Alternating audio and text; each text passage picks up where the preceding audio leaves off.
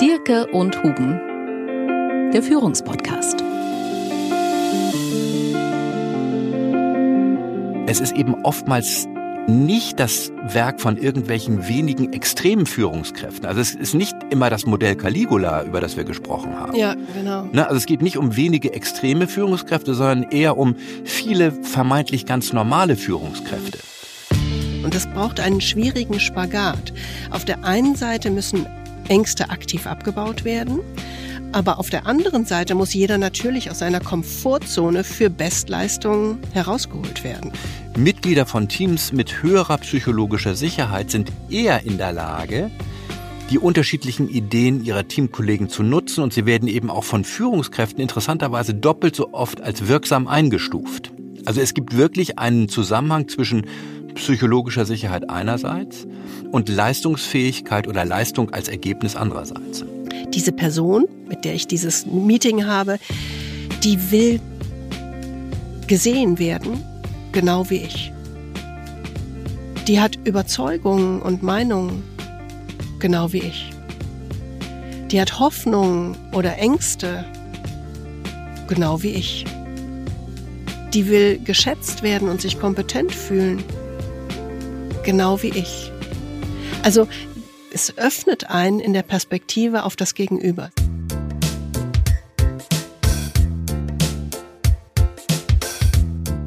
Der Führungspodcast mit Anke Huben und Kai Dierke. Schön, dass Sie wieder bei uns sind, wenn es auch diesmal wieder darum geht, Führung mit etwas anderen Augen zu sehen. Ja, und wir haben ja so eine Art Trilogie vor uns. Eine Miniserie ist das. Genau. Wir hatten ja in den letzten beiden Folgen schon über Angst im Management gesprochen. Und eigentlich schließt sich der heutige Podcast ganz gut daran an. Wir haben das erste Mal gefragt, welche Ängste treiben Manager um und was kann jeder dagegen tun, um sich eben nicht von seinen Ängsten im Handeln quasi unbewusst treiben zu lassen. Und das letzte Mal haben wir gefragt, wie wirken denn unterdrückte Ängste von Managern auf ihre Art zu führen? Und vor allem, welche Konsequenzen hat das für ihre Teams und ganze Organisationen? Und da haben wir ja so ein bisschen den VW-Diesel-Skandal aufgeblättert es war ja ganz aktuell, nachdem Rupert Stadler nun gerade sein Geständnis abgelegt hat. Das laueste Geständnis der deutschen Gerichtsgeschichte. Ne? Also ja, ich, so ich Geständnis in Anführungsstrichen. Ist so lustlos, ja, lustlos und leicht vermeiden vorgelesen von der Anwältin. Also das war ja schon ein bisschen merkwürdiges Geständnis, würde ich mal sagen. Fast erzwungen. Genau. Aber ich meine, heute kommen wir ja dann sozusagen zur Auflösung, was kann man denn eigentlich tun? Und das ist ja eigentlich wichtig, nachdem wir uns so lange mit so einem ja belasteten Thema eigentlich auseinandergesetzt haben. Ja, und ein Hörer, Peter, hat uns ein super Beispiel für Angst im Management geliefert. Ja, absolut. Also das wollen wir doch gerne zitieren, weil das macht das nochmal sehr deutlich, was Angst im Management eigentlich heißt der Hörer hat eigentlich ja genau so ein bisschen das von der anderen Seite äh, aufgezogen, hat gesagt, naja, solange es sich um Angst nur im Management handelt, das ist zwar nicht irgendwie prickelnd und berauschend, aber das ist noch nicht wirklich gefährlich. Mhm. Anders ist es in Situationen oder in Industrien, wo es wirklich um Menschenleben geht.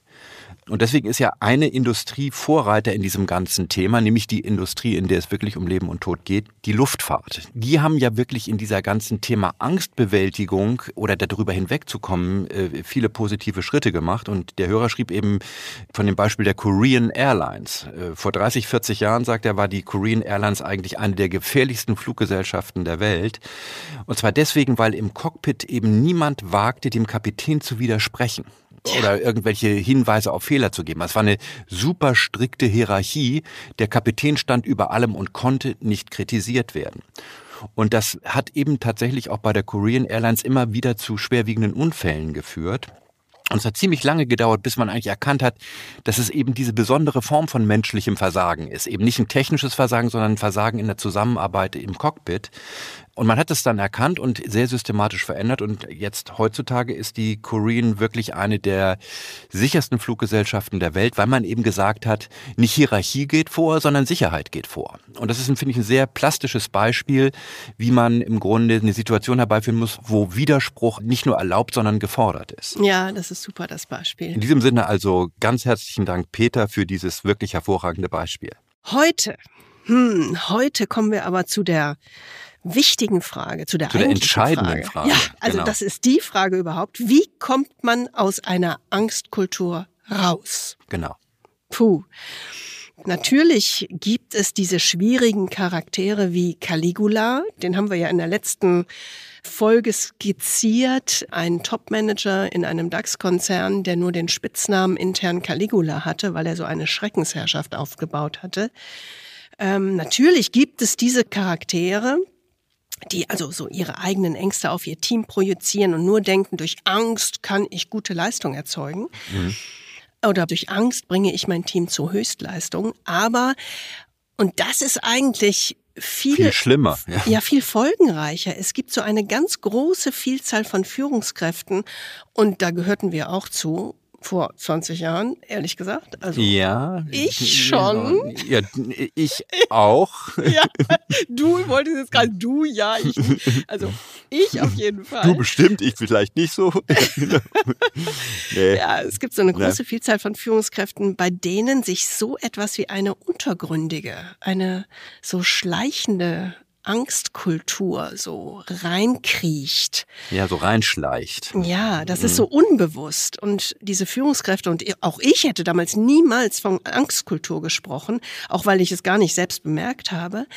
Aber da ging es um Angst. Denn ich war mir nicht klar, was mein Verhalten bei anderen bewirkt. Das ist ja genau das Thema das ist ja auch oftmals nicht so, dass man das bewusst tut. Ne? Also nicht, nicht mit, das ist ja nicht vorsätzliche Angst verbreiten nee. oftmals, sondern es ist im Grunde billigend in Kauf nehmen. Ja, oder auch selbst gar nicht merken, was man damit anrichtet. Ne? Das ist eigentlich das Thema. Genau.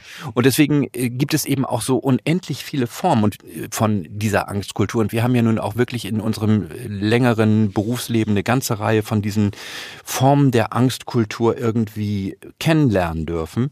Und ich finde, da haben wir auch drüber gesprochen, gesprochen, das weitest, am weitesten verbreitetste Phänomen ist eigentlich diese subtile Angstkultur.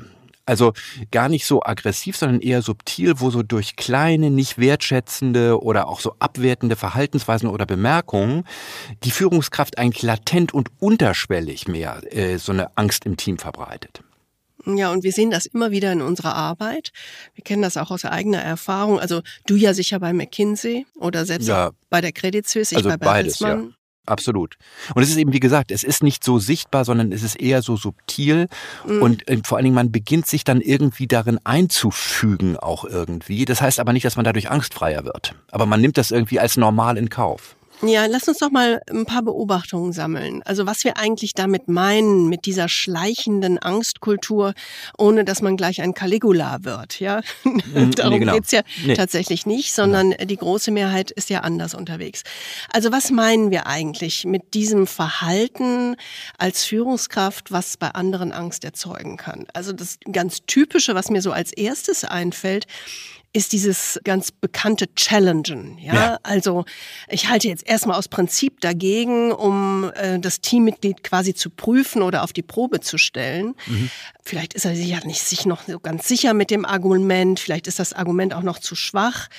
Vielleicht könnte er ja auch ein bisschen selbst ein bisschen höheren Anspruch haben. Ja, genau. Und das ist eben einfach super weit verbreitet, weil das ja. ist ja fast so ein, das ist ja äh, auch, man findet das ja auch irgendwie toll äh, als Führungskraft. Aber das geht dann eben auch dann super schnell über in das, was wir so das Grillen nennen. Ne? Also ja. dieses mit immer mehr, immer schnelleren und immer inquisitorischeren Fragen äh, so ein Teammitglied in die Enge zu treiben oder zu mhm. verunsichern. Also im Grunde so eine Art vor sich hertreiben. Und das kenne ich super äh, intensiv, äh, genauso wie das Challengen auch, aber auch aus der McKinsey-Zeit. Also wo man immer weiter im Prinzip so jemanden vor sich hertreibt, in die Enge treibt und ihn damit irgendwie in so eine Angstecke stellt. Und das ist super, super ätzend. Ja, aber das vor sich hertreiben, das finde ich auch noch gut. Also wir haben das Challengen, du hast das Grillen gesagt ich finde, dazu kommt auch noch das Hetzen. Oh ja. Also so nach dem Motto, okay, habe ich verstanden, weiter. So dieses, ja, genau. ne, immer unter Druck. Und das gibt einem ja das Gefühl so, als ob man gerade mit trivialen Dingen äh, jemandem die Zeit stehlen würde. So nach dem Motto, ist ja schon klar, genau. brauchst du nicht lange drüber reden. Also nun komm, komm mal genau. zum Punkt. Und jetzt, und jetzt. Ne? Das ist dieses Hetzen. Das ist dieses typische Modell, was ich von McKinsey kenne. Ja, also dieses, okay, habe ich verstanden, weiter. Oder im, im Grunde schon immer dieses Weiterblättern oder, oder die, diese Dinge. Also immer demjenigen das Gefühl zu geben, das, was er im Augenblick eigentlich sagt, ist gar nicht relevant. Weil es ist entweder kalter Kaffee oder es ist trivial oder das weiß man eh. Mhm. Und äh, das ist natürlich äh, super unproduktiv, weil man im Grunde demjenigen das Gefühl gibt, du bist nicht wichtig, du, was du sagst, äh, muss gar nicht gehört werden. Und dann gibt es natürlich sozusagen, das haben wir ja auch schon oft beobachtet, diesen nächsten Schritt des Hitzehochdrehens ist so diese Ironie und Sarkasmus. Ne? Also etwa so, das kenne ich so aus der Credit Suisse, äh, vielen Dank, das wussten wir auch schon vorher. Ja, oder, äh, ja, oder äh, ja super, dann wissen wir es ja jetzt genau, wie es nicht geht das ist natürlich auch dann nochmal so ein, so ein echter Abwatscher, wo du dann im Prinzip wie ein begossener Pudel vor der Audience stehst und sagst so, okay, super, das war's jetzt mit mir und meiner Karriere. Mhm. Also vier Typen, ich sag mal, des Führungsverhaltens, die Angst erzeugen bei anderen, haben wir skizziert. Ne? Das war das Challengen, dann hast du das Grillen gesagt, das Hetzen und dann äh, sozusagen so der Sarkasmus. Es gibt genau. sicherlich auch noch mehr. Ne? Und das Repertoire ist bunt, ja. Und man merkt aber schon, dass das übt natürlich einen massiven Druck aus. Und das Ganze wird dann häufig noch so begleitet durch so genervte oder bohrende Blicke. Das kennen wir alle. Und so sind wir, also ich Deine Primärsozialisation, meine auch. Ja. Ich ja. bin sicherlich so gewesen. Oder so entnervtes Wegschauen oder auf die Uhr gucken. Äh. Komm, diese Art von Druck aufbauen und äh, das kennen wir alle und das erzeugt tatsächlich auf der Gegenseite, also beim Mitarbeitenden oder beim Teammitglied natürlich so etwas wie Druck, wie Angst, wie Irritation, auch wenn man weiterblättert in der Präsentation, nach dem Handy greift. Ne? Also ja, das kennen wir alle aus dem eigenen Umfeld. Kennen Sie vielleicht auch? Oder auch von sich selbst, oder? Also ich kenne es auch von mir selbst, muss ich fairerweise zugeben. Und ich frage mich heute immer noch, wieso habe ich eigentlich mal geglaubt, dass die Leute durch diesen Druck besser werden? Mhm. Also was habe ich damit eigentlich mhm. bezweckt? Weißt du, das ist, glaube ich, die ja. große Frage. Aber wenn man sich diese Muster anguckt und guckt, wie verbreitet die eigentlich sind, also dann muss man ja sagen, Angstkultur in unterschiedlichen Abstufungen, also im Sinne einer Kultur von Stress und Druck, die in Angst kippt, ist eben ziemlich weit verbreitet. Und das Schlimme ist eben, wenn man das sich so mal aus der Erinnerung vergegenwärtigt, es ist eben oftmals eben nicht das Werk von irgendwelchen wenigen extremen Führungskräften. Also es ist nicht immer das Modell Caligula, über das wir gesprochen haben. Ja, genau. Ne? Also es geht nicht um wenige extreme Führungskräfte, sondern eher um viele vermeintlich ganz normale Führungskräfte die das in ihr normales Repertoire aufgenommen haben und die damit im Grunde so eine latente Angstkultur verstärken. Und zwar einfach deswegen, weil sie nicht konsequent in die Gegenrichtung arbeiten.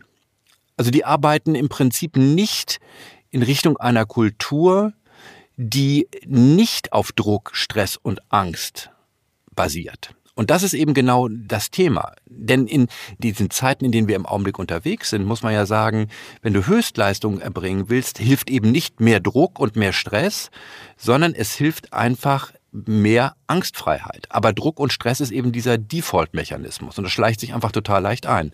Und am Ende bist du dann wieder in der Angst. Ja, das ist tatsächlich so. Also das beobachten wir bei unseren Klienten. Es gibt auch viele, viele ähm, wirklich äh, gute Führungskräfte, die ganz bewusst in die Gegenrichtung arbeiten. Aber es gibt eben auch die Mehrheit, das müssen wir ganz klar sagen, die tatsächlich in diese unbewussten oder schleichenden Angstmechanismen abgleiten. Ne? Also das Verrückte ist ja, dass, ja, wie du gesagt hast, dass eigentlich in diesen Zeiten tatsächlich viele, weil sie so unter Druck sind, eben auch Druck erzeugen im eigenen Team. Genau. Und trotzdem ja eigentlich genau das Gegenteil gemacht werden müsste. Denn, ja, exakt. Ne, weil heute ist für Erfolg, Zusammenarbeit, Kreativität und Lernen entscheidend. Und genau das ist ja das Problem, weil das haben wir schon häufig gesagt, die Neurowissenschaft hat ja ganz klar gezeigt, Angst wirkt kontraproduktiv. Genau. Also wer mit Angst operiert, darf maximal Gehorsam, aber eben keine maximalen Teamleistungen erwarten. Mhm. Und das ist eben, das, das muss man sich immer wieder vor Augen führen und vielen ist das wahrscheinlich einfach gar nicht bewusst. Dieses Führen über Druck und damit Angst ist eben kein Erfolgsrezept, sondern ist eigentlich genau das Gegenteil, nämlich ein Recipe for Disaster. Wenn nicht heute, dann zumindest morgen, weil du damit im Grunde diese latente Angst immer weiter bestärkst. Denn so eine Kultur der Angst, wenn du, das merkt man ja auch wirklich physisch, ist wie so eine Art Kultur der kollektiven Erstarrung. Also man kennt ja diese Angststarre in der Situation, aber ja. diese Kulturen der Angst sind wirklich Kulturen der kollektiven Erstarrung. Und Kulturen der Angstfreiheit sind eben Kulturen von Entwicklung und Wachstum, also des Ausprobierens. Und nur so können Unternehmen ja eigentlich diese Krisen dauerhaft überstehen und gestärkt daraus hervorgehen. Also gerade in Zeiten wie heute, die wir heute erleben. Also wir haben das Problem noch mal so ein bisschen skizziert, dass wir tatsächlich mehrheitlich auch in Unternehmen beobachten. Ja, und vielleicht kennen Sie das auch in Ihrem eigenen Umfeld oder vielleicht auch von sich selbst. Aber die Kernfrage ist ja heute, was ist das Gegenmodell? Also welches neue Skript quasi im Kopf müssen Führungskräfte bewusst lernen, um sich optimal für dauerhaften Erfolg in diesen schwierigen Zeiten aufzustellen? Darauf wollen wir jetzt ja auch schauen. Was können Sie tun, um das komplette Gegenteil einer Angstkultur aufzubauen? Also so eine Art Kultur der Angstfreiheit oder man könnte mit dem modernen Begriff sagen der psychologischen Sicherheit. Also eine Kultur, die im Prinzip sowas wie Kreativität, Ideenvielfalt, äh, viele Perspektiven zuzulassen, produktive Zusammenarbeit, all solche Dinge ermöglicht. Und das ist eben etwas, das kann man nicht einfach so ich sag mal, einführen, sondern das erfordert eben bewusste Arbeit an sich selbst äh, und am eigenen Führungsverhalten. Das geht nicht mal eben so von heute auf gleich. Nee, das ist schon konsequente Arbeit daran. Also heute wollen wir uns mit dem kompletten Kontrapunkt zur Angst beschäftigen. Und du hast den Begriff schon genannt. Das ist psychologische Sicherheit. Mhm. Der Begriff ist vielleicht etwas schwierig. Wir nennen das ein einfach mal Angstfreiheit. Ne? Genau. Angstfreiheit ist irgendwie leichter. Aber das Konzept der psychologischen Sicherheit ist wirklich spannend. Und das ist so wie so ein Modebegriff. Überall wabert das rum.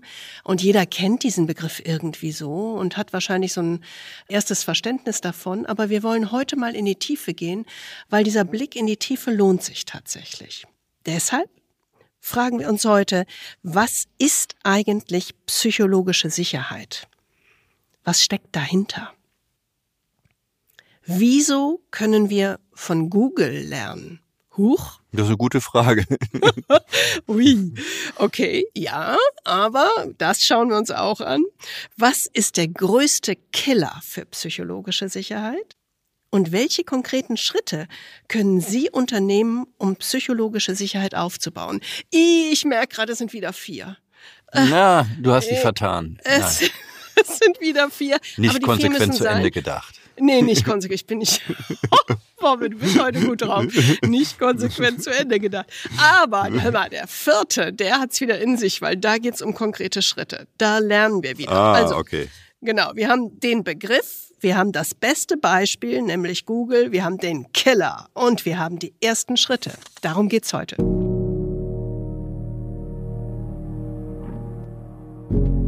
Starten wir doch mal mit dem Begriff, was ist eigentlich psychologische Sicherheit? Also ich meine, jeder hat das bestimmt schon mal gehört. Aber woher kommt das eigentlich? Was sind die Ursprünge? Ja, die Ursprünge sind wirklich ganz interessant. Sie liegen hier gar nicht im Dunkeln, sondern es ist wirklich, es gibt wirklich wie so eine Art Geburtszeitpunkt für den Begriff psychologische Sicherheit und das ist das Jahr 2012. Und im Jahr 2012 ist dieser Begriff populär geworden durch eine groß angelegte Studie bei Google, deswegen von Google lernen.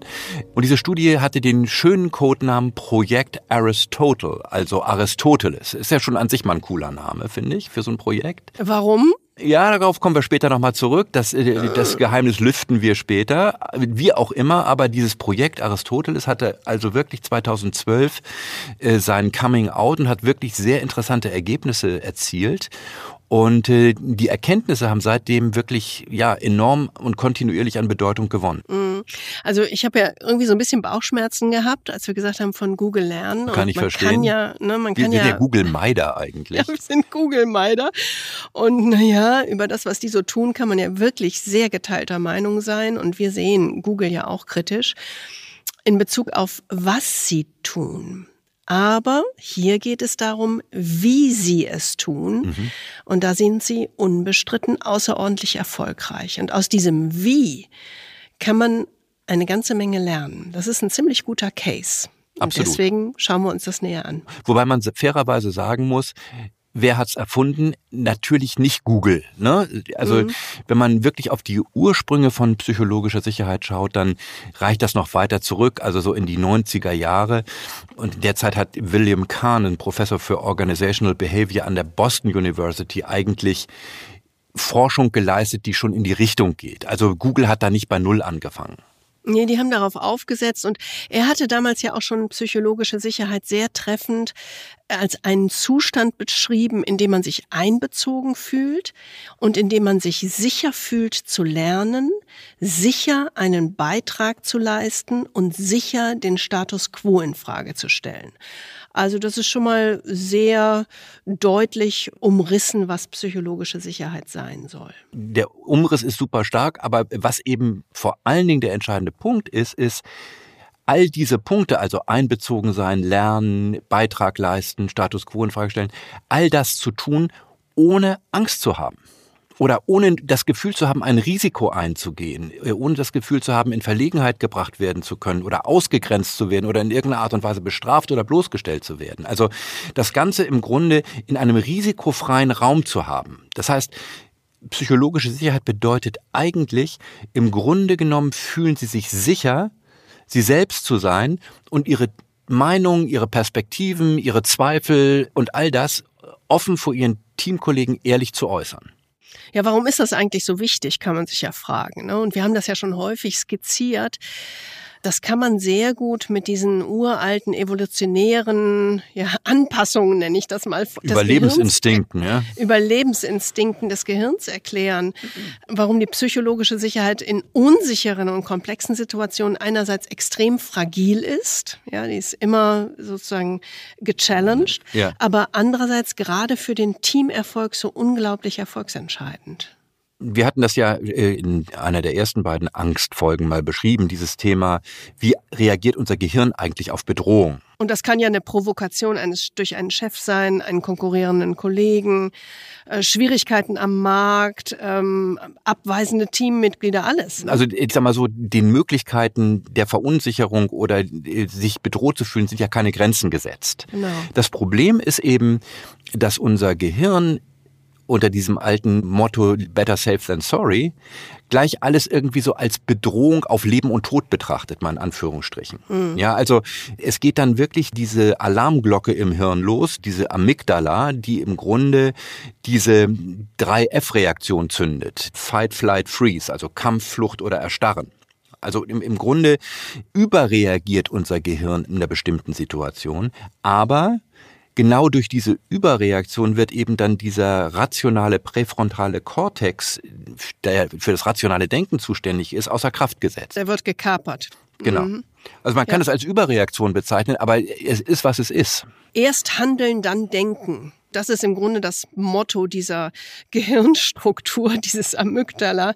Es schaltet einfach das analytische Denken, die Weitsicht und den Perspektivenwechsel aus. ne? Und das Brutale ist ja im wahrsten Sinne des Wortes, verlieren wir also gerade dann den Verstand, also das logische Denken, wenn wir ihn am meisten brauchen, nämlich in unsicheren und schwierigen Situationen. Das ist ja, Ja, das genau. Verrückte, ne? es ist eben so eine paradoxe Geschichte eigentlich. Also Ja. auf der einen Seite rettet uns diese Fight-Flight-Freeze-Reaktion wirklich in Situationen, in denen es um Leben und Tod geht. Aber die sind ja Gott sei Dank relativ selten geworden. Ja.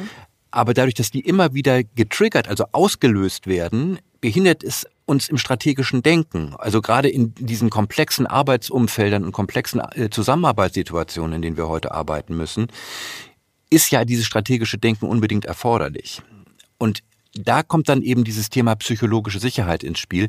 Wie kann ich es eigentlich schaffen, dass das Gehirn nicht sofort über die Stränge schlägt, also überreagiert? Ja, also psychologische Sicherheit, nochmal ein Umfeld schaffen, in dem man sich sicher fühlt.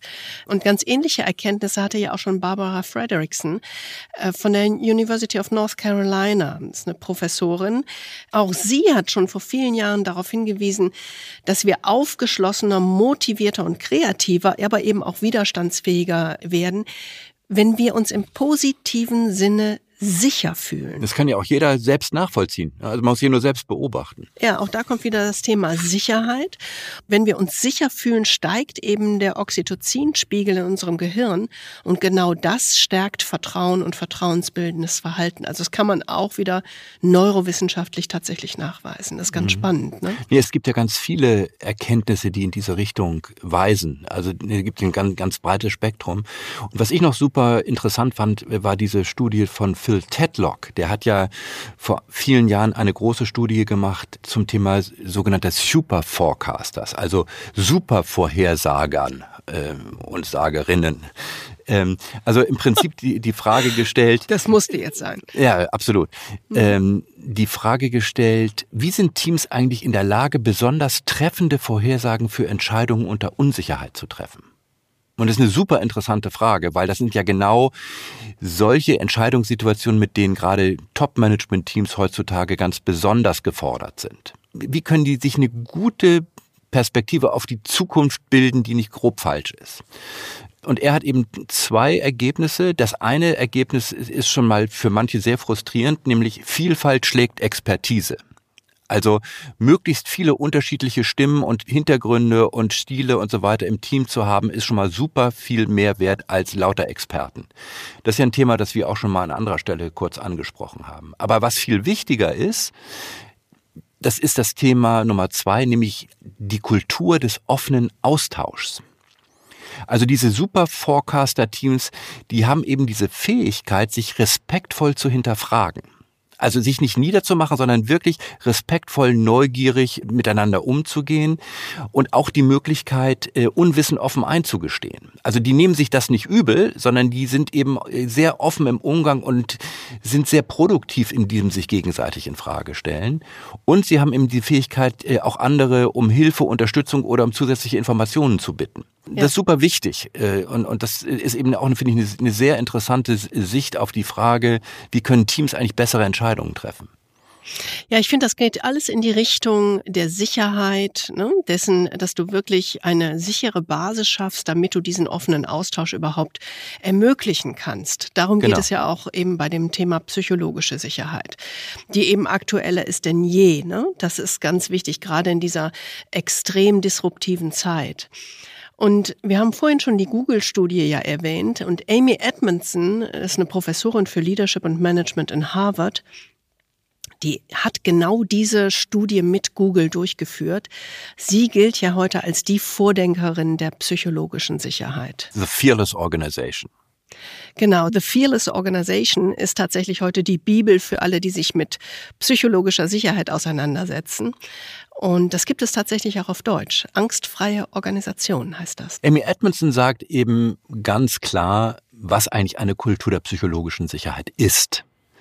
Das ist eine Kultur, in der jeder offen seine Meinung sagen kann, Fehler zugeben und Fragen stellen und das alles ohne Angst haben zu müssen, klein gemacht zu werden, belächelt zu werden, vor anderen bloßgestellt zu werden. Also in einer Kultur der psychologischen Sicherheit ist Offenheit eben nicht nur erlaubt, sondern, und das ist entscheidend, sie wird erwartet und von den Vorgesetzten bewusst vorgelebt. In einer solchen Kultur ist tatsächlich mit Offenheit kein persönliches Risiko verbunden. Das ist entscheidend. Ne? Und man kann ganz einfach selbst prüfen, ob man eine Kultur der psychologischen Sicherheit hat. Ist dies ein Ort, an dem Probleme offen angesprochen werden?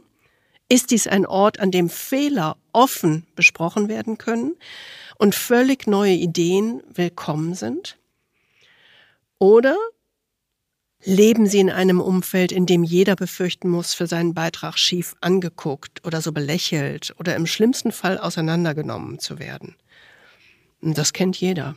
Und Sie können natürlich diese Frage auch eins zu eins an Ihren Boss oder an Ihre Führungsspitze richten.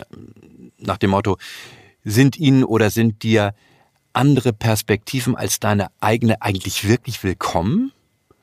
Oder zählt nur deine Ansicht? Weil sie sowieso in jedem Fall die richtige sein muss. Und weil Einwände per se einen Angriff auf deine Person oder deine Position darstellen. Und die Frage kann man sich auch selber stellen übrigens, ne? Ja, kann man sich auch selber stellen, absolut richtig. Aber ganz entscheidend, weil psychologische Sicherheit hört sich immer so weich an und so ja, so ich weiß auch nicht, der, ne? der Begriff ist nicht gut, weil ganz wichtig ist ja, dass es in der psychologischen Sicherheit nicht darum geht, nett zu sein oder keinen Streit und keine Konflikte zu haben, sondern darum, dass jeder in einem Team in der Lage ist zu lernen. Und das braucht einen schwierigen Spagat.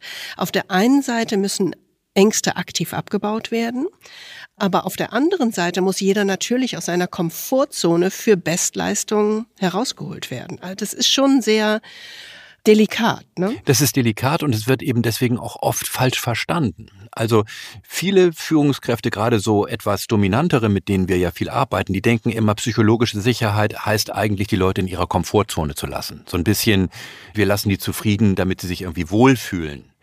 Aber darum geht's ja nicht, denn es geht ja genau um dieses, was du eben gesagt hast, um diese subtile und heikle Balance oder dieses Spannungsverhältnis zwischen psychologischer Sicherheit einerseits und Verantwortlichkeit andererseits. Also es geht im Grunde darum zu sagen, ich nehme Menschen in Verantwortung, um sie zur Höchstleistung zu bringen. Ja, aber ohne psychologische Sicherheit kann ein Umfeld entstehen, das von Stress und Angst geprägt ist. Da willst du ja nicht hin. Nee. Psychologische Sicherheit ermöglicht es aber eben dann Bedenken zu äußern und den Status quo in Frage zu stellen. Ja, aber ohne Verantwortlichkeit kann es eben dazu führen, dass man sich in der eigenen Komfortzone einrichtet. Das wiederum führt dann zu schlechter Leistung und mangelnder Motivation.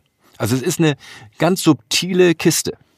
Ja, und ich glaube, das ist eine ganz wichtige Botschaft, denn häufig wird psychologische Sicherheit dann eben genau mit diesem Argument abgetan, so nach dem Motto, na dann sind wir hier alle in der Im in der. Komfortsuppe, ne, in, im In Wohlfühlclub. der Wandergruppe. in der Wandergruppe, genau. Also das ist eben genau nicht der Fall.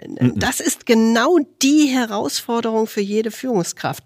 Es geht nicht um entweder Höchstleistung oder psychologische Sicherheit, Exakt. sondern es geht um Höchstleistung durch psychologische Sicherheit. Genau, es geht im Prinzip um Minimieren von Angst zum Maximieren der Leistung.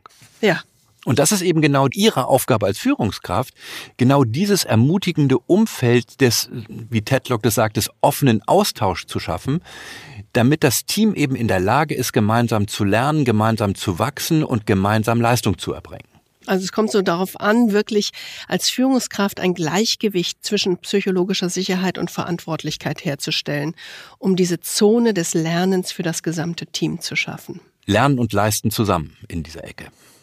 Aber ganz ehrlich, wenn es Ihnen selbst nicht gelungen ist bisher, sind Sie nicht allein, denn es gelingt in der Tat nur relativ wenigen. Also es gibt dazu eine McKinsey-Studie aus dem Jahr 2020 und die hat gezeigt, dass gerade mal 26 Prozent aller Führungskräfte, also gerade mal ein Viertel, so führen, dass psychologische Sicherheit entsteht und ihr Team eben in der Zone des Lernens arbeitet. Also 75 Prozent tun es nicht. Also ich fand jetzt 26 Prozent eigentlich doch eine ermutigende Zahl, weil ich meine, wir treffen natürlich durch unseren Beruf mehr auf Führungskräfte, die eben nicht so unterwegs sind, die wir dann langsam in die Richtung führen. Aber das ist natürlich wie, so eine Deformation professionell. Wir haben ja wir werden ja genau von diesen Führungskräften angesprochen, die noch nicht da sind. Ja, das stimmt. Also Ja, das ist 26 Prozent, immerhin. Immerhin. Ich finde, das Es- ist ermutigend. Ja gut, wir gucken auf das Glas. Das Glas ist ein Viertel voll. Ja, das ist doch schön. Ja. genau.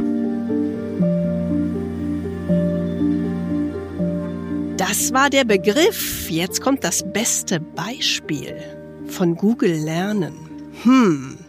Ja, wir haben schon gesagt, die Bedeutung der psychologischen Sicherheit wurde erstmals 2012 in einem groß angelegten Projekt von und bei Google im Detail nachgewiesen. Da geht es um das Projekt Aristoteles. Eine Gruppe von Google-Fachleuten sollte auf Basis strenger Analysen tatsächlich eine einzige Frage beantworten.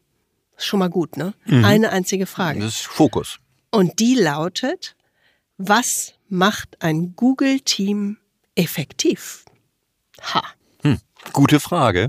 Ja, finde ich auch. Und wie gesagt, der Ansatz ist eben auch so schön googelisch. Ne? Mhm. Also, denn diese Google-Leute sind natürlich Datenfreaks. Die leben, ist gut. ja, ich meine, die leben von Daten, die ernähren sich von Daten und ja. die glauben auch nur Daten. Mhm. Und deswegen haben die sich natürlich auch nicht auf irgendwelche früheren Studien oder Ideen oder sonstige Konzepte verlassen, sondern nein, was haben sie gemacht? Google tut, was Google eben immer tut. Sie sammeln erstmal Megatonnen von Daten also erstmal so ganz empirisch wissenschaftlich Tonnen ja, und Tonnen mhm. von Daten. Und das finde ich auch super gut. Mhm. Ähm, und deswegen ist eben auch der Name dieses Programms so schön, Aristoteles. Denn Aristoteles gilt ja als der Vater der modern rational beobachtenden Wissenschaften. Also nicht mehr Naturphilosophie und überall sind irgendwie die Götter mit dabei, sondern wirklich mal beobachten. Mal gucken, was ist. Und Sie haben dann ja im Lauf von zwei Jahren tatsächlich 200 Interviews mit Googlern so nennen sie sich, die Google-Mitarbeiter, durchgeführt und untersuchten mehr als 250 Eigenschaften von mehr als 180 aktiven Google-Teams. Da kannst du dir allein schon den Datenberg vorstellen. Ja. Ne? 250 Eigenschaften mal 180 Teams. Genau. Also das ist schon eine solide Datenbasis. Und die Studienmitarbeiter waren ziemlich zuversichtlich, dass sie die perfekte Mischung aus individuellen Eigenschaften und Fähigkeiten finden würden, die für ein hervorragendes Team erforderlich sind. Das haben sie gedacht. Ja, genau. Es ist, äh, Google tut, was Google kann. Äh, die suchten eben im Grunde für das Team so diesen magischen Algorithmus. Also welche Zusammensetzung sorgt dafür, dass ein Team möglichst perfekt funktioniert? Also da brauchst du vielleicht irgendwie einen Stanford-Stipendiaten, dann brauchst du irgendwie zwei Extrovertierte, dann brauchst du vielleicht irgendwie einen Introvertierten, vielleicht einen Ingenieur oder sowas und da irgendeinen Freak, der irgendwelche merkwürdigen Programmiersprachen beherrscht. Dann willst du vielleicht auch irgendwie so einen Doktoranden haben, der so ein bisschen neue Gedanken reinbringt. Also du hast dann so im Grunde die perfekte Mischung also das perfekte Rezept eigentlich und voilà, damit hast du dein Dream Team zusammengestellt und die können eben alles reißen. Ja, das, das äh, hatten sie gedacht. Genau. So nach dem Motto, wir brauchen nur die perfekten Zutaten. Aber sie lagen eben tatsächlich völlig falsch. Und das und sie haben es wenigstens erkannt. Das ist ja schon mal stark. Ja, sie haben es erkannt, sie lagen völlig falsch und haben wirklich dadurch spannende Untersuchungsergebnisse geschaffen. Das muss man ganz klar sagen. Denn ganz deutlich war, wer zu einem Team gehört, ist weniger wichtig als die Art und Weise, wie die Teammitglieder zusammenarbeiten oder mhm. interagieren. Mhm. Und das ist das Coole. Es kommt eben auf die Dynamik eines Teams an, nicht auf die statischen Faktoren. Das fand ich so cool, weil auf die Dynamik gucken wir auch immer. Wenn du auf Teams genau. normalerweise genau. guckst, sagst du immer Regeln, Rollen, Mitglieder etc. Ja. Und die Dynamik ist aber gerade das Spannende. Also so mhm. viel zu diesem magischen Algorithmus hat nicht funktioniert. Ne? Weil er eben auf die Statik guckt. Exakt. Ja. Und diese Studie hat dann eben rausgefunden, äh, der Algorithmus, der magische bringt es also nicht, sondern es gibt eigentlich fünf, ja man kann sagen so Schlüsseldynamiken. Also typische Verhaltensweisen von Teams, die erfolgreiche Teams von weniger erfolgreichen Teams unterscheiden. Die erste dieser Dynamiken ist eben psychologische Sicherheit. Also die Frage, können wir in diesem Team Risiken eingehen, ohne uns unsicher oder peinlich berührt zu fühlen? Also gibt es etwas wie eine persönliche Zone der Sicherheit. Lass uns diese Schlüsseldynamiken mal skizzieren, aber lass uns, und du hast damit schon angefangen, immer Fragen dahinter stellen, weil diese Fragen kann sich jeder von uns auch selbst stellen. Sage ich da eigentlich ein Ja hinter oder ein Nein? Stimmt. Das ist ja wie so ein Proof of the Pudding, um zu gucken, sind wir eigentlich gut äh, als Team unterwegs oder sind wir das nicht? Mhm. Insofern die Fragen mal wie so ein Prüfpunkt, wie so eine Checkliste eigentlich nehmen. Also das erste war, hast du gesagt, die psychologische Sicherheit, die steht ganz oben tatsächlich. Genau. Also die Frage, können wir in diesem Team persönliche Risiken eingehen, also uns exponieren so, sozusagen, ohne uns unsicher oder peinlich berührt zu fühlen? Mhm. Das ist die eine ganz wichtige Frage, überall. Die zweite Schlüsseldynamik ist Verlässlichkeit. Und die Frage dazu ist, können wir uns darauf verlassen, dass die anderen Teammitglieder zeitgerecht und in hoher Qualität abliefern. Ist auch nicht immer gegeben. Nee, da kriegt man schon so leichte Bauchschmerzen. Genau. Also die dritte Schlüsseldynamik ist das Thema Struktur und Klarheit. Die Frage lautet, sind die Ziele, Rollen und Ausführungspläne in unserem Team wirklich klar? Und zwar jedem. Und auch da hat man ja ganz oft das Phänomen, dass die Leute glauben, sie seien klar, aber sie sind nicht wirklich klar. Die vierte Schlüsseldynamik ist die Frage nach dem Sinn der Arbeit. Also arbeiten wir an etwas, das für jeden von uns persönlich wichtig ist. Und da kommt dieser ganze Aspekt auch von Purpose rein, äh, genau, äh, was wir schon mal genannt gut. haben. Also sehe ich irgendwie einen tieferen Sinn in dem, was ich tue. Und letztlich, äh, und das ist sicherlich auch ein ganz wichtiger Aspekt, der nicht vergessen werden darf, gibt es eigentlich einen wertvollen Beitrag für das Unternehmen durch das, was wir tun. Also glauben wir, und das ist die Kernfrage, glauben wir grundsätzlich, dass die Arbeit, die wir tun, wichtig ist und einen Wertbeitrag leistet? Wenn Sie die fünf Fragen, die wir hier skizziert haben, mit einem ehrlichen Ja für das Team, das Sie selbst leiten, beantworten, dann ist das schon Das ist schon mal nicht gut. schlecht. Dann sind schon mal in Richtung der 26 Prozent unterwegs, der Hoffnungsvollen. Und wenn nicht, ist auch nicht alle Hoffnung verloren, denn Sie hören diesen Podcast. genau, denn wir fächern ja jetzt so ein bisschen dieses wichtigste Ergebnis der Untersuchung oder der Studie auf. Denn psychologische Sicherheit wurde als erstes genannt, aber ist auch bei weitem die wichtigste der fünf festgestellten Dynamiken. Genau, also denn sie ist ja im Grunde die Grundlage für die anderen vier. Genau. Ne? Also, und, und das ist eigentlich das entscheidende Ergebnis dieser Studie psychologische Sicherheit, das heißt die Gewissheit, dass man nicht in Verlegenheit gebracht, belächelt oder indirekt abgestraft wird, wenn man einen Fehler macht oder Probleme auf den Tisch legt. Also psychologische Sicherheit ist eigentlich wie so eine Art Basisdimension für alle anderen. Und das ist wahrscheinlich im Kern dessen, was man behalten muss eigentlich aus dieser Studie. Mm, ja, das hört sich im ersten Moment ziemlich trivial an, aber ich glaube, wir gucken nochmal auf zwei Punkte, an denen man das ziemlich gut deutlich machen kann. Also so ein Beispiel ist, äh, das wir immer wieder erleben bei Klienten, ist das Nachfragen, ob wir hier eigentlich Klarheit über das Ziel haben dessen, was wir gerade tun. Und das ist ganz häufig so, dass keiner wirklich sich traut, nochmal nachzufragen, weil er denkt, naja, die anderen wissen ja das Ziel, aber ich habe anscheinend da Verständnisschwierigkeiten. Und das mhm. stimmt nicht, denn nee. alle denken genau das Gleiche.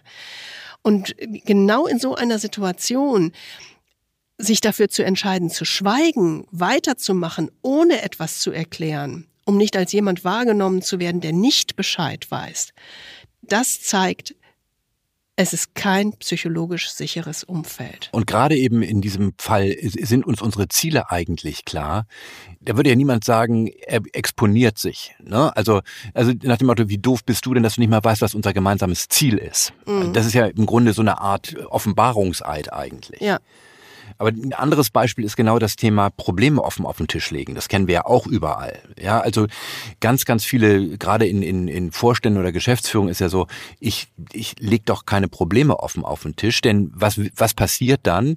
Erstmal kriege ich ein Augenrollen, äh, und das Zweite ist dann, äh, ich kriege irgendwie zehn helfende Hände äh, und der CEO bittet irgendwelche Leute, mir unter die Arme zu greifen, aber zugleich eben nicht in dem Sinne, okay, ich erkenne an, dass du Hilfe brauchst, sondern eigentlich hättest du das ja schon längst machen können, oder? Und warum hast du es nicht schon früher auf den Tisch gebracht? Und warum bist du auch nicht selbst auf die Idee gekommen? Also, das hat ja immer, auch immer irgendwie so einen unterschwelligen Vorwurf oder so ein unterschwelliges Infragestellen der Kompetenz in sich. Und das ist natürlich ganz mühsam.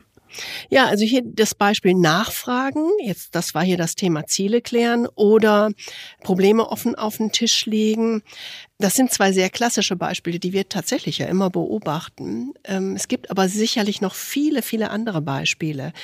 Und eigentlich wissen wir ja alle, dass so etwas wie Selbstschutz im Top-Management absolut verbreitet ist, weil es mhm. ist natürlich menschlich. Und überlebenswichtig zu einem gewissen Maß. Das ja. Und wir zeigen natürlich alle sehr ungern Verhaltensweisen, die sich negativ auswirken könnten, wie andere mich wahrnehmen. Ne? Meine Kompetenz, meine Intelligenz, meine Einstellung, und obwohl diese Art des Selbstschutzes eine ganz natürliche Strategie am Arbeitsplatz ja ist, wirkt dieser Selbstschutz aber tatsächlich gegen effektive Teamarbeit und ein gemeinsames Lernen im Team. Das ist ja das Problem. Die positive Seite dieser Medaille hat eben dieses Google-Projekt gezeigt. Je sicherer sich die Teammitglieder untereinander fühlen, desto eher sind sie eben bereit, Fehler zuzugeben, zusammenzuarbeiten, neue Aufgaben zu übernehmen. Also Mitglieder von Teams mit höherer psychologischer Sicherheit sind eher in der Lage, die unterschiedlichen Ideen ihrer Teamkollegen zu nutzen und sie werden eben auch von Führungskräften interessanterweise doppelt so oft als wirksam eingestuft. Also es gibt wirklich einen Zusammenhang zwischen psychologischer Sicherheit einerseits und Leistungsfähigkeit oder Leistung als Ergebnis andererseits. Ja, also kann man doch sagen, ähm, los geht's. Lass Warum nicht? Ja, let's psychologische go. Psychologische Sicherheit bauen. Haha. genau. Wenn da nicht, und ich liebe dieses Wort, der größte Killer, der mhm. größte Saboteur der psychologischen Sicherheit wäre. Ja, genau. Den gucken wir uns gleich an.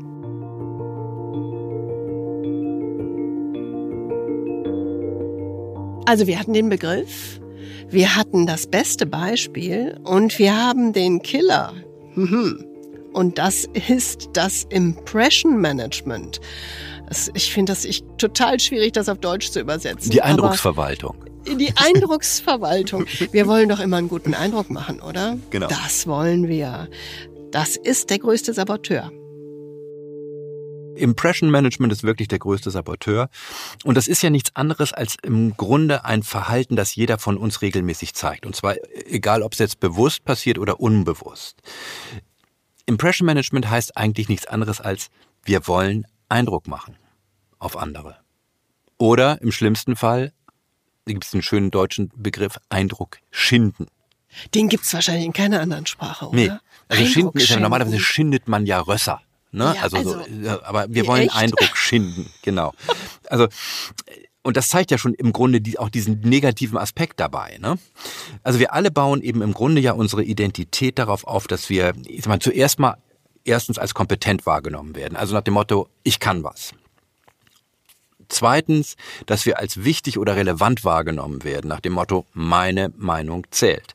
Und drittens, dass wir ja auch irgendwie gemocht oder akzeptiert werden, also nach dem Motto, ich möchte mich auch irgendwie angenommen fühlen oder aufgehoben.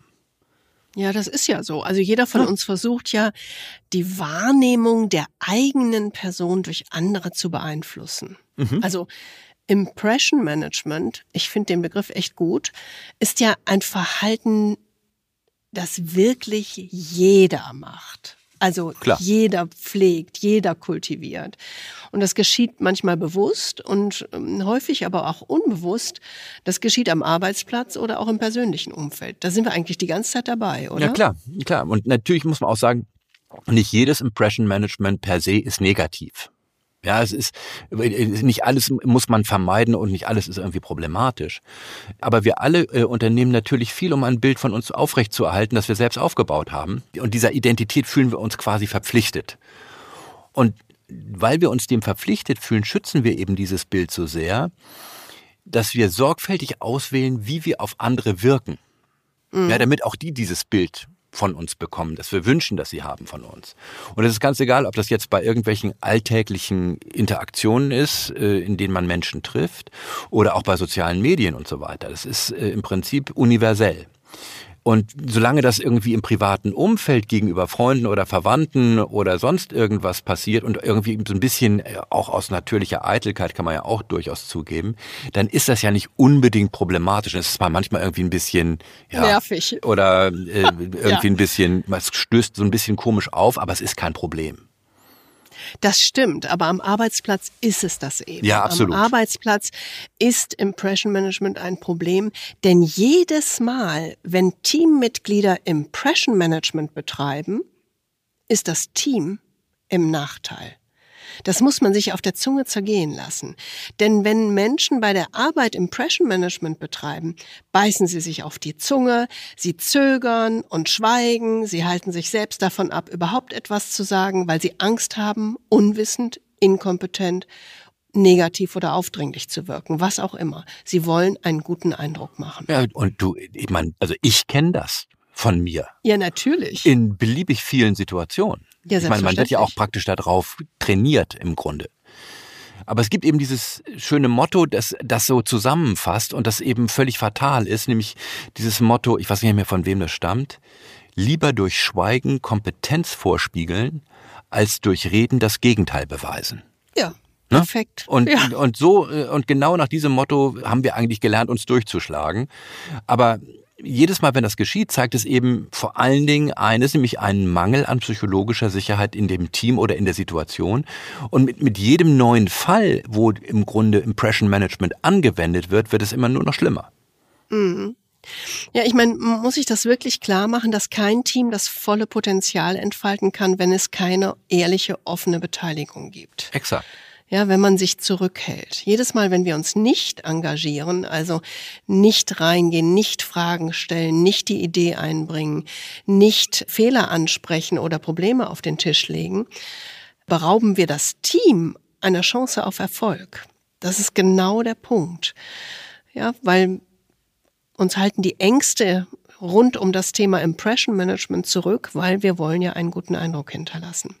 Deshalb ist es so wichtig, dass wir lernen zu erkennen, wann das bei uns selbst und auch bei anderen der Fall ist, wann wir ins Impression Management abgleiten. Diese Selbstbeobachtung ist, glaube ich, absolut entscheidend. Hinzu kommt ja noch so ein zusätzlicher Aspekt. Gerade so in den letzten zehn Jahren hört man das ja immer mal wieder als populäres Thema. Dieses Thema Imposter-Syndrom, dieses Hochstapler-Syndrom. Und das ist ja so ein Thema, das in der Öffentlichkeit so bekannt geworden ist äh, durch Michelle Obama, glaube ich, in ihrem mhm. Buch äh, Becoming, die eben in dem Buch offen darüber spricht, dass sie unter diesem Imposter-Syndrom leidet, also unter diesem Hochstapler-Syndrom. Und ich, kenne das ehrlich gesagt auch, mhm. äh, dass man sich irgendwie so leicht so ein bisschen wie ein Schwindler fühlt, so ein Hochstapler, und man hat irgendwie Angst, dass irgendein eines Tages irgendjemand mal rausfinden könnte, dass man gar nicht so doll ist, wie man vorzugeben scheint. Ja, es sind so tief verwurzelte Ängste, so inkompetent ja, genau. zu erscheinen und sich dadurch natürlich verletzlich, äh, unvollkommen, ja, unzureichend. So, ja, so unwürdig irgendwie. Ja, äh, unprofessionell zu fühlen. Ne? Also das ist wirklich so ganz tief in einem. Und dadurch versucht man natürlich dieses innere Gefühl vor der Außenwelt zu verbergen. Genau. Es ist im Grunde so etwas wie eine Art Oberbegriff für Verhaltensweisen, die aber insgesamt dazu führen, dass Teams eben nicht ihre Möglichkeiten ausschöpfen, weil sie sich eben nicht psychologisch sicher fühlen. In der Folge ist es eigentlich so, dass wir darauf verzichten, uns voll zu engagieren im Team und fürs Team, weil wir befürchten, dass es irgendwie einen möglichen Verlust unseres Selbstbildes bedeutet. Ist hart, aber ist mhm. so.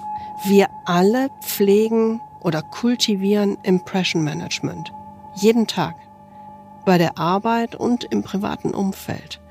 Und umso schwieriger wird damit ja die Aufgabe, psychologische Sicherheit gerade im beruflichen Kontext aufzubauen. Genau, da sind die Risiken ja größer. Darauf schauen wir jetzt. Wie machen wir das eigentlich?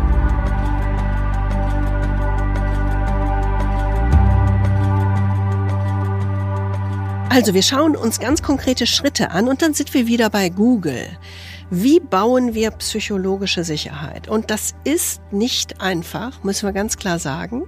Das braucht ganz konsequente Arbeit. Und wir lassen uns dabei von Paul Santagata, dem Global Head of Industries and Markets von Google inspirieren. Denn er praktiziert das mit seinem Team sehr klar. Er sagt, there is no team without an atmosphere of trust. Und in Googles schnelllebigem, höchst anspruchsvollem Umfeld hängt unser Erfolg von der Fähigkeit ab, Risiken einzugehen und sich verwundbar zu machen vor seinen Peers. Tja. Er hat eben nicht nur diese Einsicht, sondern er hat eben in seinem Team ganz konkrete Schritte gemacht, um psychologische Sicherheit aufzubauen. Denn das ist notwendig, um erfolgreich zu sein. Genau, es ist eine aktive Aufgabe und Santa Gata hat eine sehr, sehr gute Voraussetzung, denn er ist ja so eine Art, ja, wahrer Gläubiger. Also True Believer. Er war ja selbst neun Jahre Facilitator in diesem Programm Search Inside Yourself. Und das ist vielleicht nochmal eine ganz interessante, so ein Sidekick mehr oder weniger. Das war ja, dieses Search Inside Yourself war eine Initiative von Googlern, wie wir schon gesagt haben, die so ungefähr ab dem Jahr 2000 ganz systematisch eine einzige große Idee verfolgten. Die wollten nämlich die Einsichten von emotionaler Intelligenz und Mindfulness möglichst vielen Mitarbeitern vermitteln. Auch irgendwie doll, ne? Ja, welche, also welche vor Firma 20 Jahren. Vor 20 ja. Jahren. Da ja, war das hier in Europa noch nicht mal auf dem Schirm. Da haben sich eben sehr klingende Namen zusammengetan, um das nach vorne zu bringen. Der eine große Gründervater war Chade Meng Tan. Das war einer der ersten Google-Ingenieure überhaupt, der von sich selbst sagt, er sei einer der wenigen Ingenieure mit hoher emotionaler und analytischer Intelligenz. ähm, der ist heute nicht mehr im operativen Geschäft, aber agiert so als Googles Jolly Good Fellow. Dann Daniel Goleman haben wir schon oft genannt, äh, sagen nicht vielleicht der Vater der emotionalen Intelligenz, aber derjenige, der das wirklich der populär gemacht hat. Mhm. Genau. Und dann als Dritter im Bunde John Kabat-Zinn, auch ein ganz bekannter Name und vielleicht wohl einer der bekanntesten Vertreter dieser ganzen Achtsamkeitstrainings und Stressbewältigungstechniken. Und äh, die drei haben eben einen Schulterschluss getan und haben gesagt, wir wollen eigentlich diese Art von Denken in Google verankern, weil das die Leute besser und erfolgreicher macht. Genau, das ist dieses Search Inside Yourself Programm. Da war eben dieser Santa Gata, auf den wir gleich zurückkommen, tatsächlich Facilitator. Und das ist wirklich ein, sehr starkes Programm innerhalb von Google gewesen. Und das war so erfolgreich, dass Google daraus später eine eigene Firma ausgegründet hat, die weltweit dieses Programm anbietet, auch heute noch übrigens. Wir haben das tatsächlich in Berlin 2012 gemacht. Also ein sehr, sehr gutes Programm, was auch auf die Neurowissenschaften und die, das Thema Mindfulness sehr stark äh, zurückgeht. Also spannend. Genau. Ist, ein, ist, auch, ist nicht lang, lohnt sich sicherlich. Es ist super, aber damit zurück jetzt zu äh, äh zur psychologischer Sicherheit äh, zu kommen äh, und zu Paul Santagata. Also er ist wie gesagt das beste Vorbild und hat die entsprechende Vorbildung so. Ja, ne? genau. Aber genau die Frage ist eben, wie können Sie also psychologische Sicherheit in Ihrem eigenen Team erhöhen? Das ist ja die Frage, auch auf die Santagata eingeht. Und seine Einsicht, und das ist eben ganz wichtig, ist, psychologische Sicherheit entwickelt sich eben nicht durch zufälliges Verhalten, also einfach mal so, sondern nur durch regelmäßige neue Verhaltensroutinen, die ganz bewusst eingesetzt werden. Ja, ich würde mal sagen, also äh, neue Verhaltensroutinen als Führungskraft aufzubauen, braucht ja eine ganz besondere Haltung. Also ich würde mal die Parole ausgeben, raus aus dem Impression Management, rein in den Beginners Mind und in die Verwundbarkeit. Ne? Das ist das eine. Also das ist der eine Imperativ, den du dir im Grunde als Führungskraft geben musst, um tatsächlich psychologische Sicherheit aufzubauen. Mit dieser Grundhaltung musst du rangehen. Mhm raus aus Impression Management, rein in Beginners Mind. Die zweite Grundhaltung, die du eigentlich brauchst, ist das Team nicht nur als Leistungsgemeinschaft zu verstehen, sondern als Lerngemeinschaft. Machen Sie es gemeinsam mit Ihrem Team. Ja? Genau. Ich glaube, jeder braucht da diese Grundhaltung, um dieses Lernen gemeinsam überhaupt zu ermöglichen. Sie können es ja wirklich mal versuchen, mit diesen fünf Schritten zum Aufbau psychologischer Sicherheit ein bisschen zu experimentieren. Also diese die fünf Santa Schritte, Gata selbst gemacht hat. Ja, genau, diese fünf Schritte, mhm. die Santa Gata mit seinem Team äh, unternommen hat, damit einfach mal ein bisschen zu experimentieren. Entscheidend ist dabei, und das hast du vorhin gesagt, dieser Beginners-Mindset eigentlich, im Grunde zu sagen, als Führungskraft bin ich in einer lernenden Haltung, also in einem Learn it all und nicht in einem Know it all Mindset. Und dieses Ausprobieren, das ist schwierig. Man sagt zwar immer, man kann das leicht machen, aber in der Realität ist es dann doch wirklich ein bisschen schwieriger, als, man, als es sich auf den ersten Blick anhört. Ja, genau. Es klingt auf den ersten Blick tatsächlich ähm, einfach, also auch wenn wir jetzt diese fünf Schritte durchgehen, aber das ist wie so eine Tiefenzündung nenne ich das jetzt mal. So an der Oberfläche, ja, ist ja easy. Und wenn man es aber wirklich machen muss, dann muss man sehr stark an seinen Einstellungen und Verhaltensweisen arbeiten. Also der erste Schritt beispielsweise hat es schon in sich, finde ich. Er sagt, er geht Konflikte konsequent als Kooperationspartner an und nicht als Gegner. Das kennen wir ja alle von uns selbst. Wenn wir in einer Auseinandersetzung mit einem Kollegen sind, im Team entweder oder auch crossfunktional, dann befürchten wir ja immer so, ja, schlechter abzuschneiden nenne ich das mhm. jetzt mal. Oder, ja, oder nicht, nicht als Sieger dem, vom Feld zu gehen. Genau, nicht mit dem gewünschten Ergebnis rauszugehen. Und dann bist du mental schon in einer Wettkampfstellung. Mhm. Ja, du verfällst dann in übermäßige Kritik, du überziehst Argumente oder du trittst den Rückzug an. Also du hast schon so eine Hab-Acht-Stellung, so eine Voranspannung. Und das ist so die typische Kampf- oder Fluchtreaktion, die wir vorhin auch schon skizziert haben, die den Blick verengt.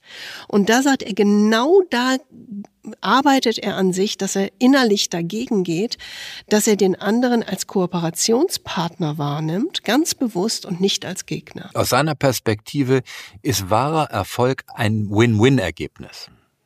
Also nicht Win-Lose, sondern Win-Win. Beide kommen zu ihrem Recht und haben Anteil am Erfolg. Und deswegen vermeidet er es eben bewusst, bei Konflikten diese Kampf- oder Fluchtreaktion auch bei anderen auszulösen. Dadurch, dass man so eine vorne Verteidigung macht, löst man natürlich genau diese Angstreaktion bei anderen aus. Mhm. Seine Kernfrage, die er sich in solchen Situationen immer stellt, ist, wie können wir ein für beide Seiten wünschenswertes Ergebnis erzielen? Genau, das stellt er sich ja nicht nur selbst, sondern das so eröffnet er ja praktisch auch tatsächlich die Gespräche. Ne? Ja, genau. Mhm. Also das ist wirklich so an der eigenen Haltung zu arbeiten, wie man in ein Meeting reingeht. Mhm. Der zweite Schritt äh, finde ich auch ganz spannend. Er begegnet anderen auf der menschlichen Ebene. Er spricht quasi von Mensch zu Mensch. Im Arbeitsalltag sind wir ja so geübt, so von Rolle zu Rolle zu sprechen oder ja, von Position absolut. zu Position. Status, ja, genau. Ja, genau. Ist ja total interessant, weil Konfrontationen zwischen Teammitgliedern sind ja ganz oft getriggert durch die Angst um sozialen Status oder Anerkennung der eigenen Kompetenz und Autonomie. Und wenn wir diese Bedürfnisse beim Gegenüber besser verstehen, was er braucht, wie er sich gerade in der Situation fühlt und auf diese Bedürfnisse eingehen, schaffen wir einfach eine bessere Grundlage für eine Zusammenarbeit. Wir skizzieren das gleich mal, ne? Ja, und es hat eben ja nichts mit Schwäche zu tun oder sowas, ne? Also manche Führungskräfte werden glauben, was heißt hier von Mensch zu Mensch? Aber das ist eben einfach ein Instrument zur Wirksamkeit. Und Santagata macht das ja auch so, dass er sein Team immer wieder daran erinnert, dass selbst in den strittigsten Situationen das Gegenüber ein Mensch ist wie man selbst.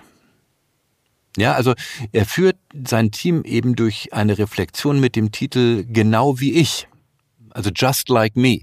Und das ist eine tolle Meditation, die, die kennen wir ja auch.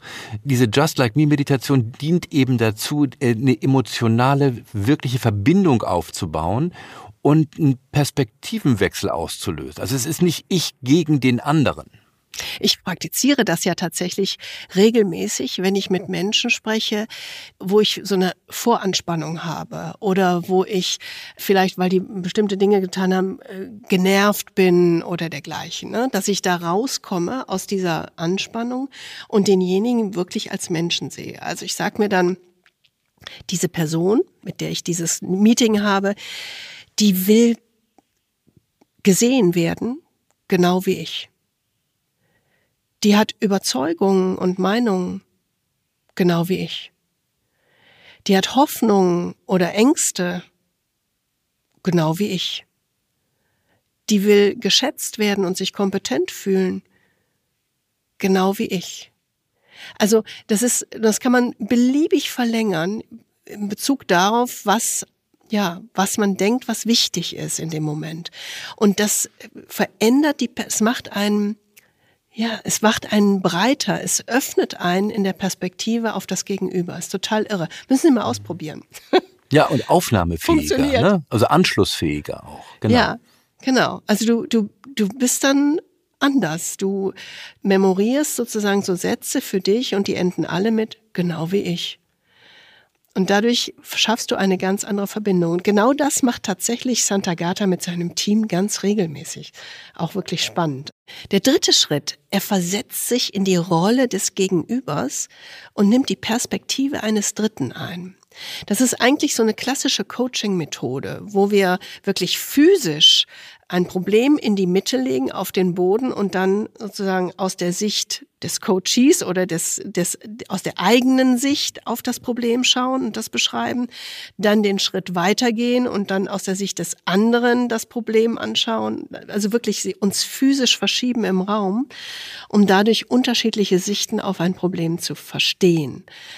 Und ähm, er sagt, wenn ich die Diskussion aus der Perspektive tatsächlich eines Dritten angucke, hilft mir das, auch meine Argumente zu überdenken und meine Position anzupassen, um die beste Lösung zu finden. Das klingt abstrakt, aber das sind ja einfach drei einfache Fragen, die man sich stellen muss. Nämlich wirklich die Frage, was sind meine wichtigsten Argumente? Also wirklich die wichtigsten? Auf welche drei Arten werden meine Zuhörer wahrscheinlich reagieren? Und das ist ja so einfach wie so eine Kernfrage der emotionalen Intelligenz. Was mhm. löst eigentlich mein Verhalten ne? bei anderen aus? Genau. Ja, genau. Und wie werde ich dann wieder auf jedes dieser Szenarien reagieren? Also es ist wie so eine Art zirkuläres oder systemisches Fragen. Und am Ende ist es eben so ein bisschen sowas, wie man, was man so Mental Rehearsal nennt. Im Grunde eine Situation im Geiste schon mal durchzuspielen und was die Reaktion der anderen ist und wie ich dann auf diese Reaktion wiederum reagiere. Ja, ihm ist ja wichtig, dass sein Inhalt gehört wird und dass das nicht als Angriff auf die Identität oder das Ego des Gegenübers verstanden wird. Genau. Und deswegen begibt er sich vorher in die Rolle des Gegenübers, um die Perspektive wirklich zu verstehen und den anderen mit einzubinden im Grunde in seine Reflexion. Mhm. Im vierten Schritt ersetzt er Schuldzuweisungen durch Neugier. Es ist ja auch sehr einfach zu verstehen, wenn wir glauben, wir wüssten bereits, was das Gegenüber denkt, können Konflikte ziemlich schnell eskalieren und zu einer Abwehrhaltung des anderen oder in eine Sackgasse führen. Ja, absolut. Denn in Wahrheit, wenn ich denke, ich weiß eh, was er denkt, bin ich dann ja nicht mehr bereit, ein echtes Gespräch zu führen, einen Dialog. Ganz oft ist es dann ja so, wenn man in dieser wenn man schon glaubt, man wüsste, was das Gegenüber denkt, dann steckt man ja in diesem Bestätigungsfehler fest, also in diesem Confirmation Bias. Das haben wir ja schon mal drüber gesprochen in, in der früheren Folge. Das heißt, wenn man in diesem Bestätigungsfehler, in dieser Bestätigungsblase unterwegs ist, dann sieht und hört man ja nur, was man hören will. Das Gehirn sozusagen nimmt dann nur das von außen wahr, was man eigentlich eh erwartet hat. Ähm, und das ist natürlich super fatal, vor allen Dingen, wenn man sich äh, dann in eine Konfliktsituation begibt, dann ist man ja schon so vorgespannt. Ne? Also man spürt dann irgendwie schon im Vorfeld irgendwie negative Emotionen, Enge in der Brust, Nervosität und so weiter. Das heißt, der Bestätigungsfehler, der verengt sozusagen die Perspektive schon im Vorfeld. Und das ist natürlich genau das, was einen dann in so einer konfliktuellen Situation irgendwie wirklich gegen die Wand laufen lässt. Das Gefährliche daran ist eben, dass man gar nicht mehr wirklich neugierig und offen zuhört. Ne, sondern sich wirklich so zukrampft. Und wenn man stattdessen eine lernende und neugierige Haltung einnimmt, dann ist das viel, viel sinnvoller, weil es eben auch die Möglichkeit lässt, etwas zu erfahren oder zu lernen, was ich noch gar nicht eigentlich weiß. Also vielleicht kenne ich gar nicht alle Fakten. Mhm. Also Neugier zeigt sich bei Santa Gata so in drei Aspekten. Er rät dazu, einmal den Konflikt als Beobachtung in Ich-Form zu schildern. Also ich habe wahrgenommen, dass XYZ unklar ist. Einfach um so ein Angebot zu machen. Oder ein gemeinsames Bild der Situation herzustellen, indem er sagt, wir haben hier unterschiedliche Sichtweisen, lass uns herausfinden. Also immer wie so eine Metaebene. Ne? Oder den Gesprächspartner nach Lösungen fragen, was denken Sie, was wir hier ändern sollen, was brauchen Sie, wie kann ich Sie dabei unterstützen. Also eigentlich aus der Situation heraustreten auf eine Metaebene, um eine andere Gesprächsebene zu finden. Genau, aus der Konfrontation rausgehen. Genau. Mhm. Und der fünfte Schritt, das ist ähm, auch sehr einfach, aber tut man ganz sicherlich nicht regelmäßig.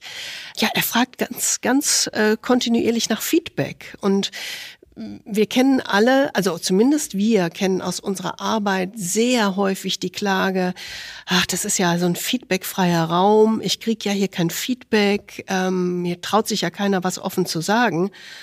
Hallo? Ja, genau, das kann man nur sagen jede Führungskraft selbst in der Hand. Ich meine, dann würde ich auf mich selbst gucken, denn nur derjenige selbst kreiert diesen feedbackfreien Raum. Ja, also die Klage ist billig, würde ich sagen. Äh, also denn ich meine, der kannst ja immer nur sagen, you set the tone. Also du bist derjenige, der Ton macht die Musik.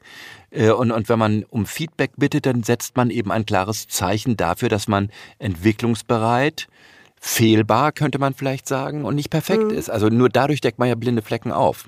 Und nur dann hat man natürlich auch die persönliche Chance, Vertrauen aufzubauen gegenüber anderen, aber auch Vertrauen von anderen zu bekommen. Und nur das ist ja eigentlich die äh, Grundlage für eine wirkliche Chance auf bessere Zusammenarbeit.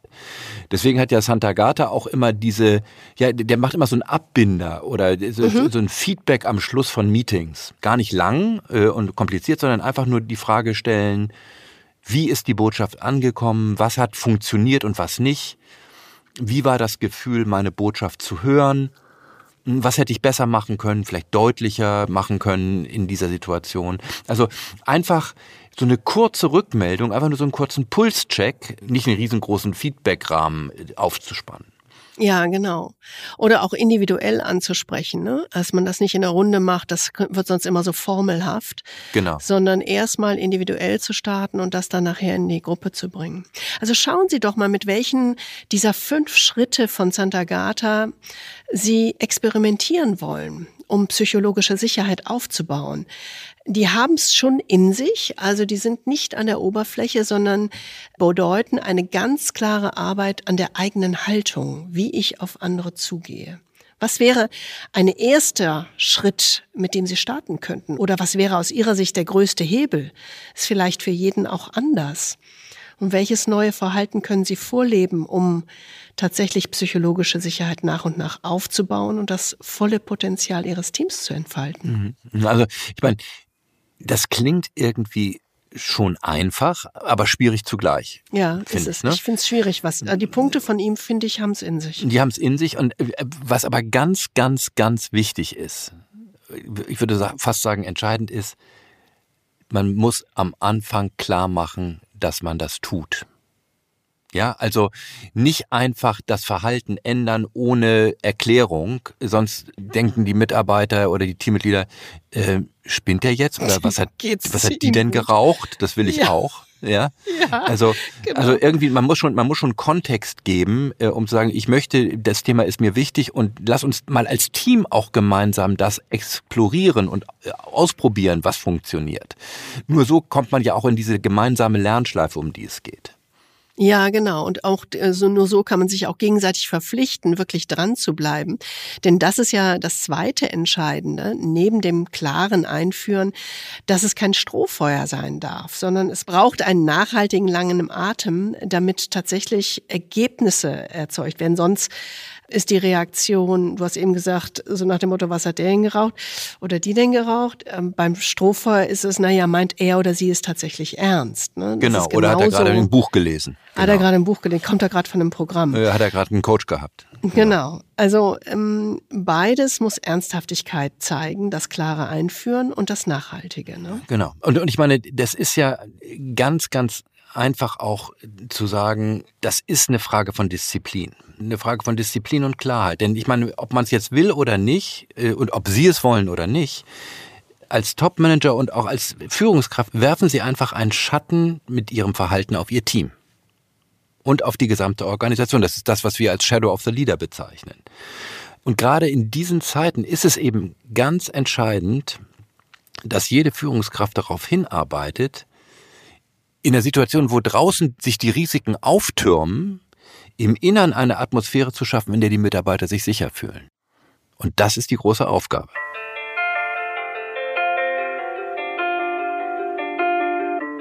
Das war unser Podcast über die Bedeutung von psychologischer Sicherheit für Teamerfolg. Ja, mit ganz praktischen Schritten. Wir hoffen, Sie fühlen sich inspiriert und haben Lust, in diese Gedanken weiter einzutauchen und das ein oder andere mal wirklich zu probieren. Trauen Sie sich. Ja, wir möchten Sie wirklich ermutigen, mhm. gemeinsam mit dem Team auf Lernreise zu gehen. In jedem Fall freuen wir uns auf Ihre Erfahrungen, Ihr Feedback und Ihre Ideen. Und natürlich auch Fragen. Wir haben noch einen kleinen Erinnerungsposten den Deutschen Podcastpreis. Wenn Sie frühere Folgen gehört haben, wissen Sie vielleicht, dass wir uns äh, um den Deutschen Podcastpreis mitbewerben. Und äh, da gibt es eben auch diesen Publikumspreis, äh, bei dem Sie abstimmen können im Public Voting. Äh, das ist noch bis zum 29. Mai möglich unter www.deutscher-podcastpreis.de. Ich buchstabiere das jetzt nicht, aber es ist einfach zu finden und wir wären Ihnen natürlich sehr für Ihre Stimme dankbar. Ja, das packe ich in jedem Fall noch in die Show Notes. Und da packe ich auch noch den Hinweis auf das Buch von Amy Edmondson rein. Fearless Organization. Also mailen Sie uns gerne. Unsere E-Mail-Adresse finden Sie in den Show Notes und der Beschreibung dieses Podcasts. Auf jeden Fall sind wir in zwei Wochen wieder bei Ihnen. Und wir freuen uns schon auf Sie und wünschen Ihnen in der Zwischenzeit viel Freude am Führen.